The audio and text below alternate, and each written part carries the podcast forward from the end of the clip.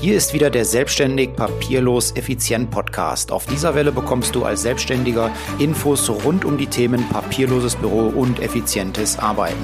Und weil ich der Kümmerer für Zeit- und Geldersparnis bin, bekommst du hin und wieder auch mal einen Insider-Tipp zu privaten und betrieblichen Versicherungsfragen. Ich wünsche dir jetzt viel Spaß bei der folgenden Episode.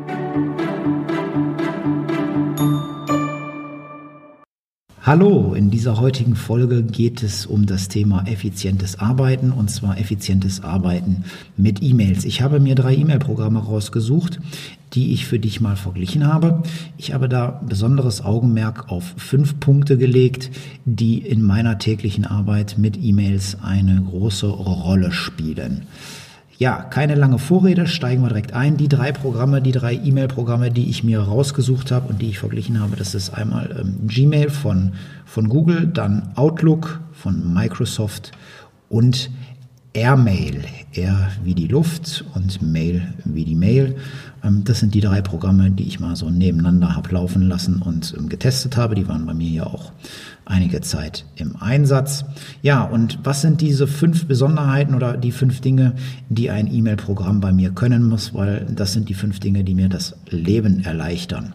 Punkt Nummer eins, ich muss mit diesem E-Mail-Programm Regeln erstellen können. Regeln dahingehend, dass ich eine einkommende oder reinkommende E-Mail nicht mehr selber ähm, anpacken muss zwingend, sondern dass die automatisiert oder dass damit automatisiert etwas passiert. Ein Beispiel dazu. Ähm, du weißt, ich bin Versicherungsmakler. Bei mir kommen schon mal von Versicherungsgesellschaften Versicherungsscheine im Postkorb an. Die will ich natürlich nicht selber anpacken. Ja, da möchte ich die, die, die Zeit, die kann ich anderweitig benutzen. Ähm, dafür ist mein Innendienst zuständig. So, jetzt will ich aber dann auch nicht ähm, immer selber klicken auf Weiterleiten an Innendienst, Ad, ähm, sondern das möchte ich ähm, äh, selber tun und äh, beziehungsweise nicht selber tun, sondern das soll das Programm für mich tun. Und deswegen habe ich mit Outlook ähm, eine Regel erstellt, die ähm, automatisiert eine solche E-Mail, wo ein Versicherungsschein ähm, dran angehangen ist, an meinen Innendienst weiterleitet und bei mir sofort aus dem Postkorb herauslöscht, aus dem Posteingangskorb herauslöscht und ähm, diese E-Mail in den archivierten E-Mails ablegt. Das kann Google äh, bzw. Microsoft mit ähm, Outlook sehr, sehr gut. Ähm, da bin ich auch froh, dass ich auf meinem, auf meiner äh, Microsoft-Oberfläche, die ich habe. Ich habe einen Teil meiner Arbeitszeit verbringe ich tatsächlich in der Microsoft-Welt, weil unser Kundenverwaltungsprogramm läuft nur in, in dieser Umgebung. Deswegen habe ich einen Remote-Rechner, ähm, wo Windows 7 drauf läuft und dann natürlich auch Outlook. Aber ich bin froh, dass ich eben für dieses Regel-Erstellen ähm, Outlook habe, denn sowohl Airmail als auch Google können das nicht, beziehungsweise ich habe diese Funktion dort nirgends gefunden. Wenn du weißt, wo das dort versteckt ist, dann ähm, gerne Feedback an mich, äh, schreib mir einen Kommentar oder eine E-Mail, ähm, dann würde ich mich sehr freuen. Aber Regel erstellen, meine Erfahrung klappt nur mit Google. Ja, nächster weiterer Punkt, der mir wichtig ist. Ich muss mit einem einfachen Mausklick oder einer einfachen Wischgeste äh, eine E-Mail ins Archiv verschieben können. Ja, ich will also nicht großartig rumdoktern müssen, bis die E-Mail aus meinem E-Mail-Postkorb raus ist, sondern das muss ratzfatz gehen. Das muss klack, klack gehen und dann, dann, dann muss die, muss die da raus sein, die E-Mail, wenn, wenn die abgearbeitet ist und ähm, in, ins Archiv kann. Da möchte ich nicht lange rumdoktern. Das Gute ist, das können alle drei. Ja, also da sind alle drei einwandfrei. Ähm, da gibt's extra Buttons, beziehungsweise man kann es in, in, Outlook nach links ziehen. Ähm, dann äh, links, ja, da ist, ist bei mir mein Archivpostkorb, deswegen nach links ziehen. Ähm, ja, auf, jeden Fall alle drei können das und ähm, haben da also wirklich, da, da, da, tun die sich alle nichts und ähm, sind, sind alle sehr, sehr gut. Stopp! Jetzt möchte ich diese Folge kurz unterbrechen und ähm, auf ein Thema zu sprechen kommen, was mir persönlich sehr am Herzen liegt. Ich möchte mit einer kleinen Geschichte starten. Es ist der 29. Dezember 2013. Es ist kurz nach 11 Uhr vormittags in den französischen Alpen, als einer der bekanntesten Deutschen je von der Bildfläche verschwindet. Durch einen Sturz auf der Skipiste erleidet Michael Schumacher ein schweres Schädelhirntrauma mit so gravierenden Folgen, dass man ihn seitdem nicht mehr öffentlich gesehen hat. Ja, was wäre wenn? Was wäre, wenn dir das als Selbstständiger und Unternehmer passieren würde? Wer handelt für dich, wenn du wegen einer Krankheit oder eines Unfalls nicht mehr selber handeln kannst? Hast du jemanden bevollmächtigt? Hat derjenige, der für dich handeln soll, alle notwendigen Informationen, um schnell deine Geschäfte zu übernehmen? Kennt er die Besonderheiten deiner Firma? Gibt es einen Ort, an dem er alle wichtigen und notwendigen Informationen kennen, äh, finden kann? Fast jeder Selbstständige weiß, dass er sich mit diesen Fragen beschäftigen sollte. Viele machen es aber trotzdem nicht, weil es ihnen schwerfällt, dieses Thema anzugehen. Wer beschäftigt sich denn schon gerne mit Unfällen, Krankheiten und existenzbedrohenden Krisensituationen? Mir selber ging es nicht anders. Ähm, ich hatte seinerzeit, als ich mein Unternehmen gegründet habe von der Industrie- und Handelskammer, so einen Zettel bekommen, ja, was muss man tun als Gründer? Und da war unter anderem das Thema Notfallplanung dabei und ähm, das Thema Vollmacht. Und ich habe das sieben Jahre lang vor mir hergeschoben. Und als ich mich dann mit dem Thema befasst habe, ja, habe ich mich fast erschrocken, wie dort die gesetzlichen Regelungen sind, wenn man sich nicht selber um das Thema kümmert. Ähm, ja, Quintessenz ist, äh, wenn du dich als Selbstständiger nicht darum kümmerst, äh, dann wird deine Firma im schlechtesten Falle hinterher liquidiert, Arbeitsplätze gehen verloren, dein Vermögen, ja, ist nichts mehr wert, deine Firma. Deswegen mein Aufruf an dich. Nummer eins. Wenn du es noch nicht hast, bevollmächtige jemanden. Erstelle ihm eine Vorsorgevollmacht, eine Unternehmervollmacht, dass er in der Lage ist, deine privaten und betrieblichen Angelegenheiten zu regeln.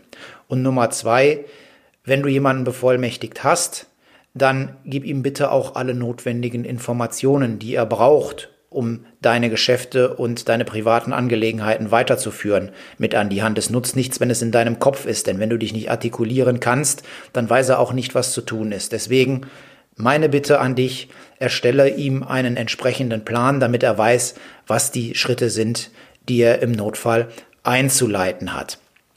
Ja, jetzt mein Angebot für dich an dieser Stelle. Ich habe so einen Plan entwickelt. Ich habe das für meine eigene Firma gemacht und habe daraus dann das als Grundlage genommen und habe einen Notfallordner erstellt, den du kaufen kannst.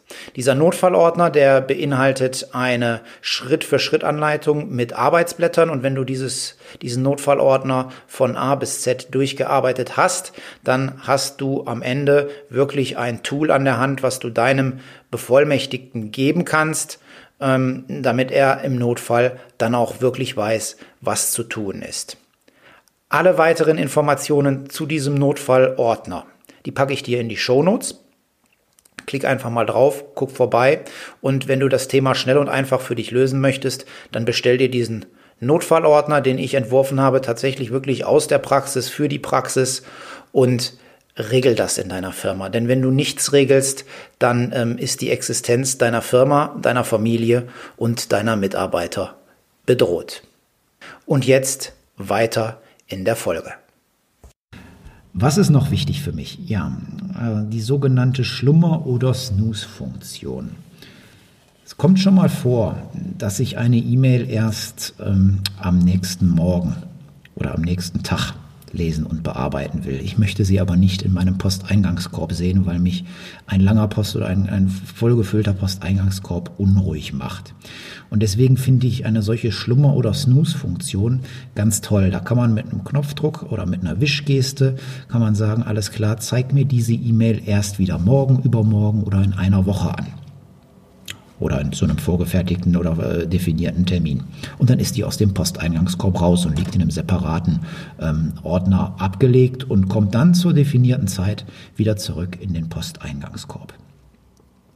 Das kann sowohl ähm, Gmail als auch Airmail, die können das ganz hervorragend. Airmail noch besser als Gmail, finde ich persönlich.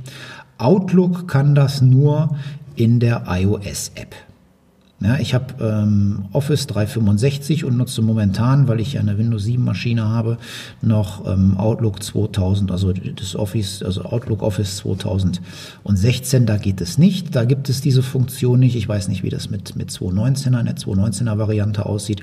Aber auch wenn ich die browsergestützte ähm, Outlook Variante wähle und mich ähm, da einwähle, auch dort gibt es diese Schlummerfunktion nicht. In der iOS Welt ähm, für die App auf auf äh, iPad und ähm, auf äh, dem Smartphone, auf meinem iPhone. Da gibt's diese Funktion. Ich vermute mal, dass die dann auch irgendwann in die Desktop-Version integriert wird. Es sei denn, ich habe da wieder nicht aufgepasst und ähm, irgendwas übersehen oder in den tiefen Einstellungen nicht gefunden, ähm, wo man dieses Tool dann auch oder diese, diese Funktion dann auch hervorholen kann und in der Desktop-Variante an den Start bringen kann. Wenn du da was weißt, auch hier wieder die Bitte, melde dich bei mir, schreib mir einen Kommentar oder eine E-Mail. Ich würde mich da sehr drüber freuen. Ja, dann, das ist der vierte Punkt, ähm, ist das Thema Weiterleitung an Evernote und Todoist. Du weißt, ich äh, bin ein großer Freund ähm, von Evernote und von Todoist. Evernote als mein, ja, als mein digitaler Aktenschrank und Todoist als mein Taskmanager, als mein Aufgabenverwaltungstool. Und ähm, ja, so manche E-Mail, die äh, kann man ja dann direkt äh, verschieben, entweder weil ich sie ablegen möchte in, in Evernote, weil da was dran ist, was, was, was mich äh, für die Zukunft interessiert oder weil es, was ich ähm, in Evernote archiviert wissen möchte, oder weil es eine Aufgabe ist, die ich zu einem späteren Zeitpunkt erledigen möchte und ich direkt eine Aufgabe dafür anlegen möchte und sie deswegen nach Todoist verschieben möchte. Ähm, für Outlook und für Airmail, Airmail hat das äh, integriert, für Outlook musst du dir dann ein Plugin runterladen, dann funktioniert das aber auch. Da gibt's ähm, so eine ganz tolle Funktion, da geht das auf Knopfdruck. Ja? Ähm, ich benutze Airmail äh, auf meinem Mac, das ist Klick, rechte Maustaste, dann senden an Evernote und dann ist das Ding weg. Ja, dann ist das erledigt, dann ist das da im Posteingangskorb oder auch senden an Todoist, dann landet das direkt da bei, bei Todoist und ist raus. Also das ist, das dauert eine Sekunde, dann habe ich äh, aus einer E-Mail eine Aufgabe in Todoist gemacht. Ja, das können also sowohl Outlook als auch Airmail können das ganz, ganz toll. Das, das funktioniert dort ähm, sehr, sehr gut. Google kann das nicht.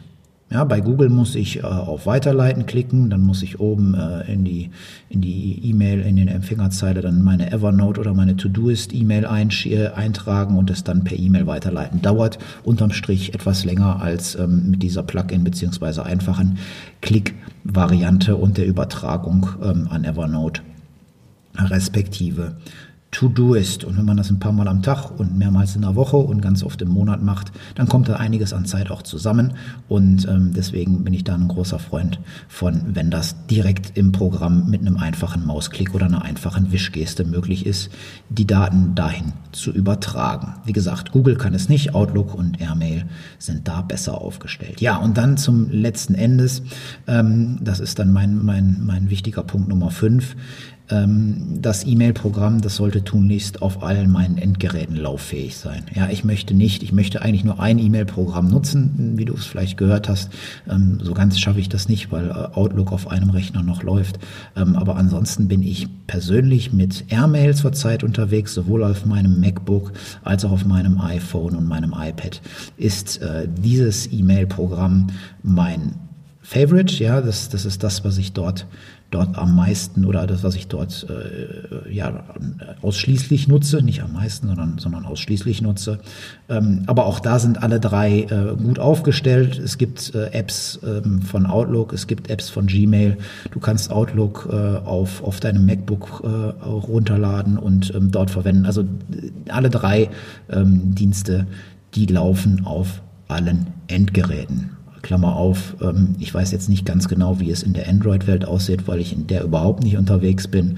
Äh, aber ich vermute mal auch, dass diese ähm, drei, zumindest Gmail und Outlook, bei Airmail bin ich mir nicht ganz sicher, aber hm, vielleicht da auch eine Info von dir, wenn du es weißt, ähm, gerne Kommentar von dir, ob die auch in der Android-Welt, ob Airmail auch in der Android-Welt läuft. So, also Zusammenfassung. Was muss ein gutes E-Mail-Programm für mich können? Man muss mit ihm Regeln erstellen können. Man muss per einfachem Mausklick ähm, E-Mails äh, in das Archiv verschieben können. Es sollte eine Schlummer- oder Snooze-Funktion geben. Per Mausklick oder einfacher Wischgeste eine Weiterleitung an Evernote und Todoist oder an andere externe Dienste und es muss ähm, auf allen Devices, also auf allen Endgeräten lauffähig sein. Dann ist ein E-Mail-Programm für, äh, für mich richtig, richtig gut. In der Zusammenfassung momentan verwende ich Airmail, weil mir ähm, bei, bei Outlook die, die Schlummerfunktion äh, fehlt. Beim Outlook auf dem, auf dem Desktop, äh, auf dem iOS-Endgerät gibt's die schon.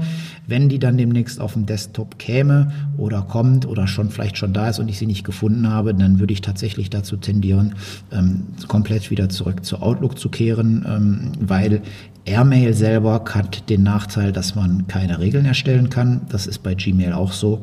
Und Gmail hat dann außerdem noch den Nachteil, dass ähm, keine Weiterleitung per einfachem Mausklick oder Wischgeste an Evernote oder Todoist möglich ist. Ja, aber ansonsten, wie gesagt, alle drei ähm, sind eigentlich auch ähm, ja, im Tagesgeschäft erprobt und äh, verwendbar und ähm, ja, äh, unterstützen dich und rauben dir nicht die Nerven, sondern ähm, die supporten dich tatsächlich und machen dir das, machen dir das Leben leichter. Jetzt noch zum Schluss eine persönliche Frage an dich. Ähm, welches Programm nutzt du? Hast du einen Tipp für mich, welches ich noch ausprobieren könnte? Welches E-Mail-Programm? Ähm, du kennst ja jetzt meine Präferenzen, die ich, die ich habe, die meine Anforderung äh, an ein gutes E-Mail-Programm. Da würde ich mich freuen, wenn du dich bei mir meldest, wenn du mir einen Kommentar schreibst oder eine E-Mail schreibst und sagst, hey, teste doch mal das, weil das kann das auch oder das kann das noch besser oder das hat noch die und die zusätzliche Besonderheit, die dir im Arbeitsalltag hilft. Da würde ich mich super drüber freuen. So, das an dieser Stelle war's mit der heutigen Folge. Wenn sie dir gefallen hat, ich würde mich total freuen über eine 5-Sterne-Bewertung auf iTunes und wünsche dir jetzt eine schöne Woche. Bleib gesund. Bis demnächst. Liebe Grüße, dein Mike.